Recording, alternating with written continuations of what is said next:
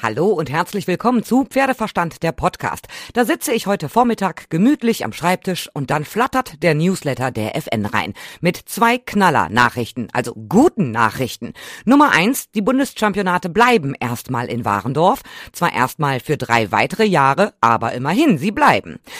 Nummer zwei, Monika Tedorescu und Otto Becker bleiben die Bundestrainer der olympischen Reitsportdisziplinen Dressur und Springreiten. Und darum geht es heute in der ganz aktuellen Folge. Auf geht's! Also in der Pferdestadt Warendorf ist viel diskutiert worden in den letzten Wochen. Verlassen die Bundeschampionate wohl möglich die Stadt wegen finanzieller Defizite? Das wäre ja eine Katastrophe. Was können wir tun, damit dieses Aushängeschild bleibt? Die Politik mischte sich ein, verschiedene Funktionsträger äußerten sich, aber alles in allem lag ja die Entscheidung bei der FN. Und da heißt es heute, ich zitiere, die Zukunft der Bundeschampionate in Warendorf ist für die nächsten drei Jahre gesichert. Nach Gesprächen mit den Zuchtverbänden, Stadt und Kreis Warendorf sowie weiteren Maßnahmen zur Verbesserung der finanziellen Ausstattung der Bundeschampionate stimmte das Präsidium der Deutschen Reiterlichen Vereinigung FN zu, dass der Verband die Veranstaltung weiter ausrichtet. Das sind richtig gute Nachrichten, finde ich. Und weiter heißt es in der Erklärung, die gemachten Zusagen bieten uns die Perspektive, mittelfristig eine schwarze Null zu schreiben. Wir sind daher bereit, das finanzielle Risiko einzugehen, das mit der Ausrichtung der Bundeschampionate verbunden ist, sagt FN-Präsident Hans-Joachim Erbel. Diese Planungssicherheit Möglichkeit erlaubt uns als Verband nicht nur die Veranstaltung auszurichten, sondern auch die notwendigen konzeptionellen Anpassungen vorzunehmen, um die Bundeschampionate zeitgemäß und attraktiv zu gestalten. Also, die Bundeschampionate finden auch die nächsten Jahre weiter in Warendorf statt. Das nächste Mal also vom 31. August bis 4. September 2022 und der Kartenvorverkauf, der soll noch vor Weihnachten starten, heißt es. Und sobald es mehr zu diesen neuen Konzepten gibt, hört ihr das natürlich dann hier bei mir.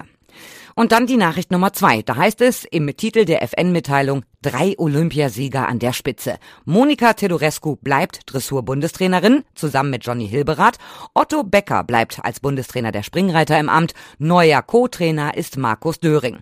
Und bei den Vielseitigkeitsreitern, jetzt ist es offiziell, ist es Peter Thomsen, der Hans Melzer ablöst. Und das habt ihr garantiert mitbekommen. Das war ja auch schon in meinen Folgen vor den Olympischen Spielen in Tokio ein großes Thema. Da habe ich ja auch mit Peter Thomsen gesprochen. Könnt ihr euch gerne noch nochmal anhören. Und vorhin habe ich sowohl mit Monika Tedorescu als auch mit Otto Becker gesprochen. Monika Tedorescu als erstes mal herzlichen Glückwunsch. Wozu denn? Zum nach wie vor Amt des Bundestrainers. Ach so, okay. die, so, ja gut. Die Meldung ist vorhin rausgekommen. Ach so, deshalb, okay. Sie haben sich schon gefragt, warum ich sonst anrufe, ne? Nö, ach, was weiß ich. Irgend, kann ja mal immer irgendwie ein nettes Gespräch sein. Also was weiß ich, keine Ahnung. Nein, es ist gerade veröffentlicht worden, ja. die neuen äh, Verträge. Es gibt ja ein paar Änderungen im Dressurbereich bei Ihnen jetzt nicht. Der Johnny Hilberath ja. und Sie werden die Mission Paris 2024 in Angriff nehmen. Ich finde es total super. Ich freue mich, dass Sie weiterhin in Amt und Würden sind. Aber sagen Sie doch mal ganz kurz, warum? Ich meine, Sie waren als Bundestrainerin so unfassbar erfolgreich, haben ja seit 2016 alle Goldmedaillen im Team gewonnen bei Olympischen Spielen, Europameisterschaften, Weltmeisterschaften. Also es ist eine Erfolgsbilanz, die auch nicht zu toppen ist und die sich dementsprechend äh, zeigen kann. Ähm, da kann man doch mal sagen, man kann aufhören, wenn es am schönsten ist, aber das haben Sie gar nicht gemacht. Was war die Intention für Sie, weiterzumachen? Ach so, ja, also es gibt keinen Grund aufzuhören, sagen wir andersrum. Ne? Also warum soll ich aufhören? Also, äh, es, es macht mir sehr viel Freude. Ähm, es, äh, ja, es ist erfolgreich, aber und es, wir sind ein, ein klasse Team, äh, mit dem es unwahrscheinlich viel äh, Freude macht und Spaß macht, ähm, die Reiter zu unterstützen und den Sport wieder weiter voranzubringen. Ähm, natürlich mit Johnny Hilberath, aber genauso im Jugendbereich mit Hans Heinrich, Meier zu Strohn und neu dazu Caro Roos. Das ist einfach ja ein klasse Team. Sebastian Heinzel nicht zu vergessen, für die unter 25-Jährigen, ähm, die eben auch dann in den großen Grand Prix Sport so nach und nach wechseln. Und äh, ja, das ist, sagen wir, ein, ein sehr guter Aufbau und wir ergänzen uns da sehr gut. Wir haben eigentlich alle die gleiche Vorstellung und Philosophie, wie geritten werden soll, wie ja Pferde behandelt werden soll und werden sollen. Und das macht einfach ähm, unheimlich viel Freude. Also warum soll ich aufhören? Mhm. Das ist ja auch das Schöne. Wenn man einen Job hat, den man liebt, dann muss man ja eigentlich gar nicht arbeiten, weil es ja sowieso die eigene Leidenschaft ist. Aber das Jahr 2021 war so sensationell erfolgreich mit den Olympischen Spielen in Tokio, mit äh, Jessica von Bredow-Werndl, mit ihrer Dalera und dann die Europameisterschaften in Hagen. Das war einfach wirklich sensationell. Ähm, jetzt durch die Corona-Lage werden ja einige Turniere schon wieder abgesagt. Also die Mission Paris 2024 jetzt in der Wintersaison ist ja wieder ein bisschen schwieriger. Wie bereiten Sie sich denn jetzt so langsam auf die Schritte Paris 2024 vor? Naja, es geht ja so Jahr für Jahr. Wir haben im kommenden Jahr 22 erstmal eine Weltmeisterschaft. Ähm, das ist auch ganz wichtig. Wir sind da auch Titelverteidiger, sowohl im Einzelnen Isabel Wert als auch äh, im Team. Und äh, das ist erstmal die nächste große Mission und wir denken da so ein bisschen von Jahr zu Jahr. Äh, natürlich kommt das alles ein bisschen schneller dann wieder die nächsten Olympischen Spiele, weil wir eben auch ein Jahr verzögert oder mit äh, Verzögerung äh, dieses Jahr eben erst Tokio 2020 hatten. Und das kommt dann schon schnell. Also in anderthalb Jahren sind quasi Europameisterschaften, die schon Richtung äh, Paris dann zeigen. Also das geht dann schon äh, irgendwann Schlag auf Schlag. Aber jetzt sind die Gedanken erstmal Richtung Dänemark nächstes Jahr mit Weltmeisterschaften. Und äh, ja, wie gesagt, dann geht's relativ zügig Richtung Paris. Die Konkurrenz, das haben wir in Hagen am Teutoburger Wald gesehen, kommt auch aus Dänemark, die Catherine Dufour, aber natürlich auch aus Großbritannien. Äh, die Luft wird aber ein bisschen dünner. Ja, äh, das ist ja, sagen wir, auch nicht verkehrt. Das ist ja auch gut so. Konkurrenz äh, macht uns auch nur besser. Das ist auch alles kein Selbstläufer. Und äh, ja, wir, wir arbeiten weiter dran, unsere Stellung zu halten und auszubauen mit möglichst vielen guten, sehr guten internationalen Reiter-Pferdpaaren, äh, so dass wir ähm, ja breit aufgestellt sind für dann und nicht nur jetzt mit drei, vier Reitern planen, sondern dass unser Olympiakader ist äh, voll bestückt und das soll auch so bleiben. Es wird dann auch sicherlich wieder äh, neue, jüngere Pferde geben, die dazukommen, Reiter. Also das, das ist kein Stillstand und auch keine geschlossene Gesellschaft.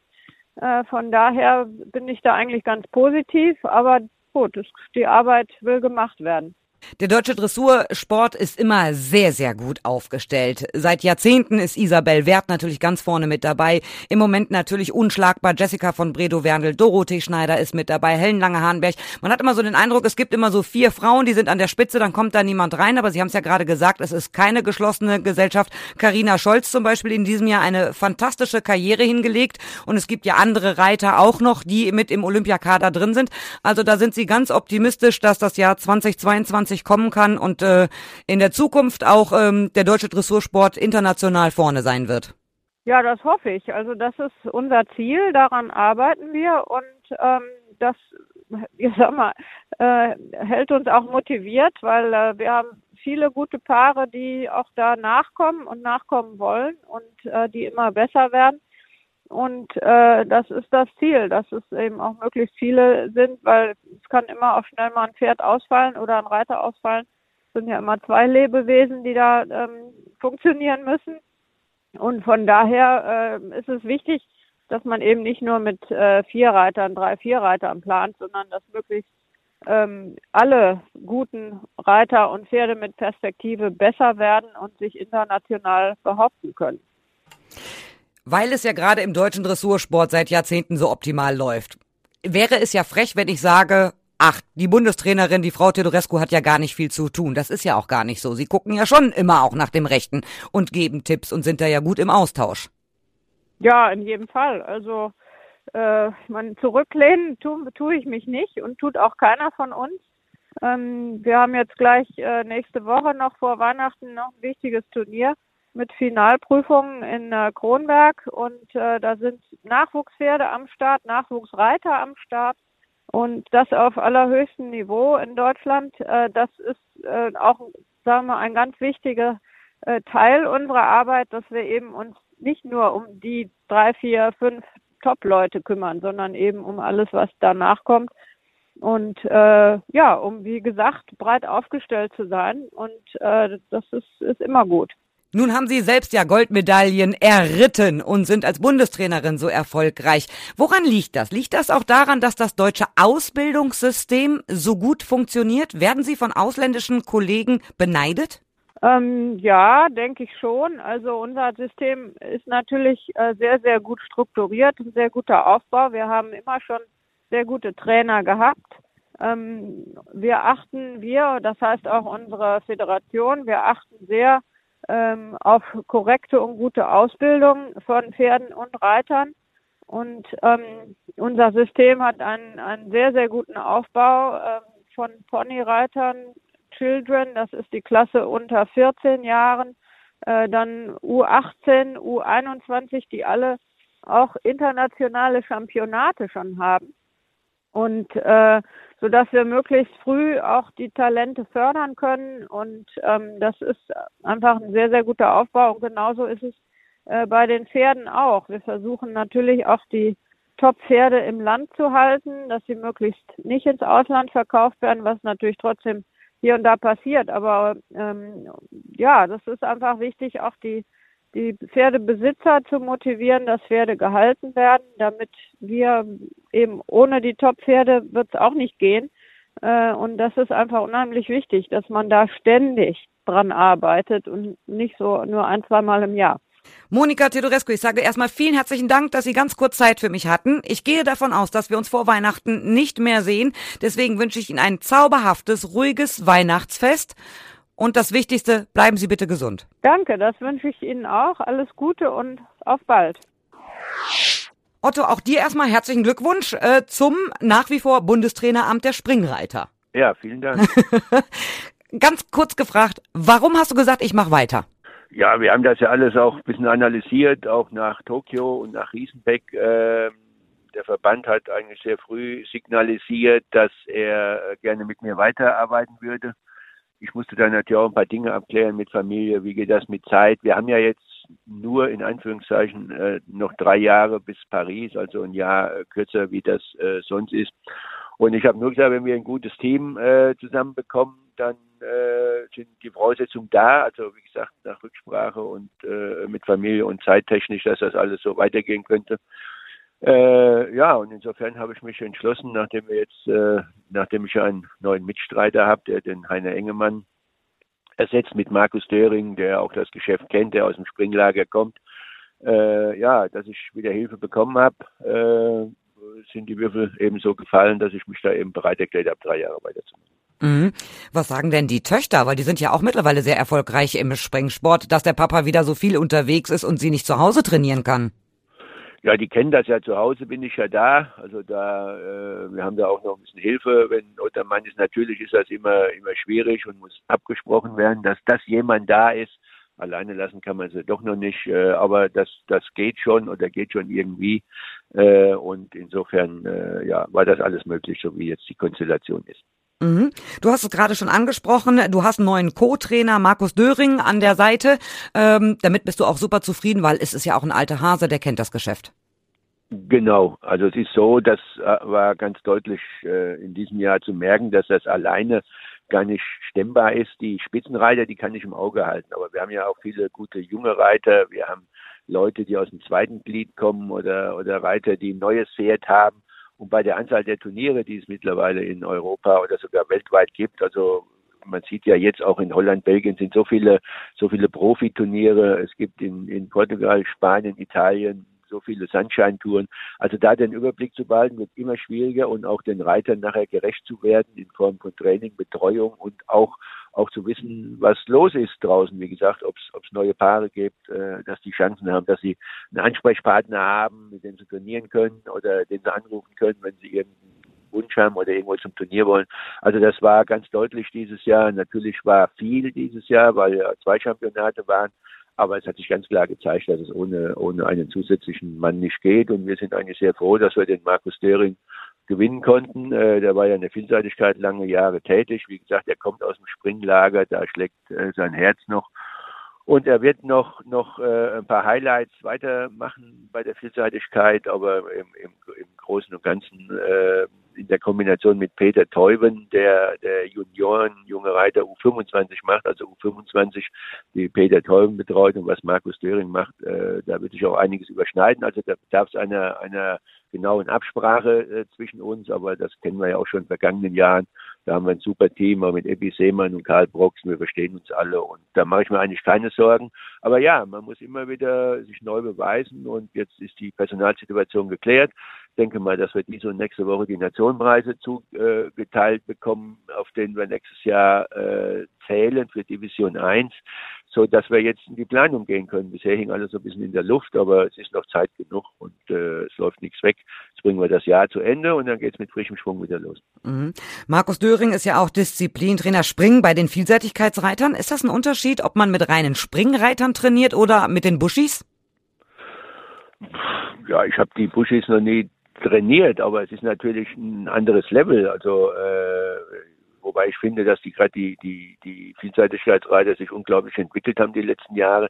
Die reiten ja selber viele Turniere und der eine oder andere sogar auf allerhöchstem Niveau, wenn ich an Michael Jung oder Sandro Aufwart denke, äh, die er ja auch schon ein paar Jahre trainiert. Also natürlich wird er, wird er bei uns einige Dinge erst kennenlernen müssen, das ist klar.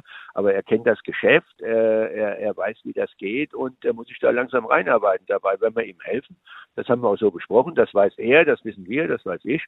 Und da kriegt er alle Unterstützung und äh, äh, ja, das geht nicht von heute auf morgen, aber wir sind, wie gesagt, froh, dass wir so einen Fachmann bekommen haben, der auch ausbildet noch, der Lehrgänge macht, der Unterricht gibt. Das ist ja auch, wie gesagt, nicht, nicht selbstverständlich in der heutigen Zeit.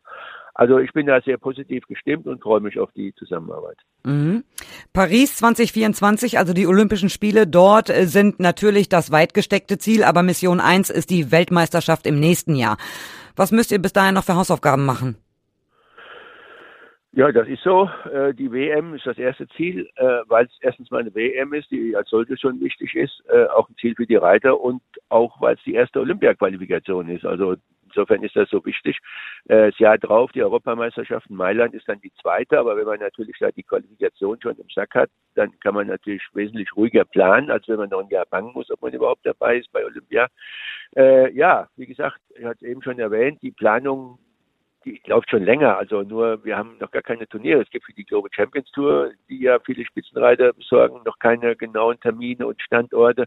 Äh, ich hoffe, die Nationenreise, oder bin ich mir eigentlich sicher, dass wir die vor Weihnachten erfahren für Division 1, die auch immer für Qualifikation zählen so dass wir so langsam auch mehr und mehr Infos kriegen, diese Planung anfangen. Wichtig wird einfach sein, dass wir genügend Paare zur Verfügung haben. Die letzten zwei, drei Jahre haben wir das ein dünnes äh, äh, äh, äh, Feld gehabt, aber das Glück gehabt, dass wir keine Ausfälle hatten. In diesem Jahr hatten wir ja schon drei Ausfälle mit äh, amtierenden Weltmeisterin Simone Blum, Christian Ahlmann, Daniel Deuser mit einem zweiten Pferd. Also die drei hätten ja für Tokio schon das Team sein können. Die sind uns dieses Jahr ausgefallen. Wir hoffen natürlich, dass wir nächstes Jahr alle an Bord haben. Jetzt ist schon wieder ein Pferd verkauft von Kendra Brinkhoff, die in einem Weltcup-Springen Zweiter war. Also das ist ein ständiger Prozess und äh, da kann man auch als Trainer, wie gesagt, nur hoffen, da einfach ein paar paar Paare zur Verfügung zu haben. Reiter haben wir genug, äh, erfahrene Reiter, auch top junge Reiter. Das haben viele im Laufe der Saison gezeigt, in Aachen gezeigt, bei Nationenreisen. Äh, ich hoffe, dass wir, dass wir genügend Pferde, genügend Paare haben und dass die dann auch alle gesund bleiben. Und äh, ja, da stößt man als Trainer manchmal auch an Grenzen.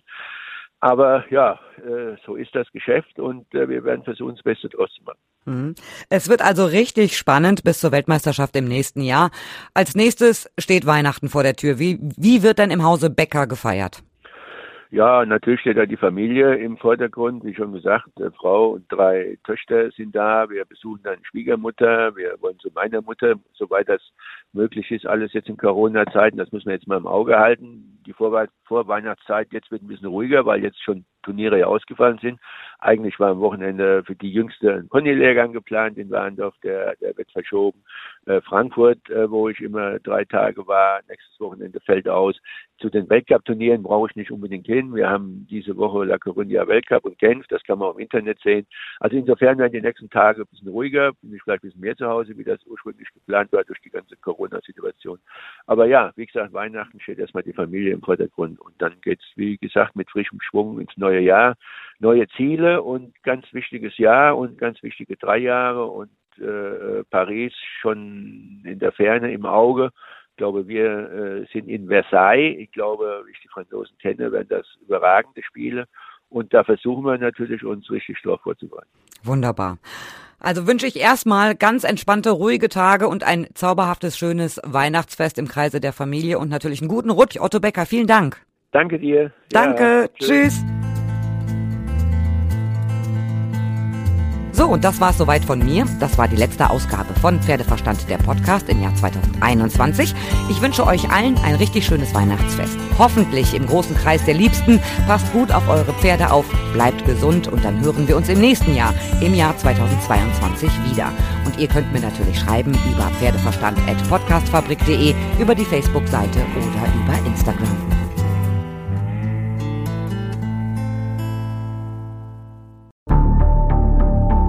Lange kann ein Mörder sein dunkles Geheimnis bewahren? Wann bekommen die Angehörigen Gewissheit und die Opfer Gerechtigkeit?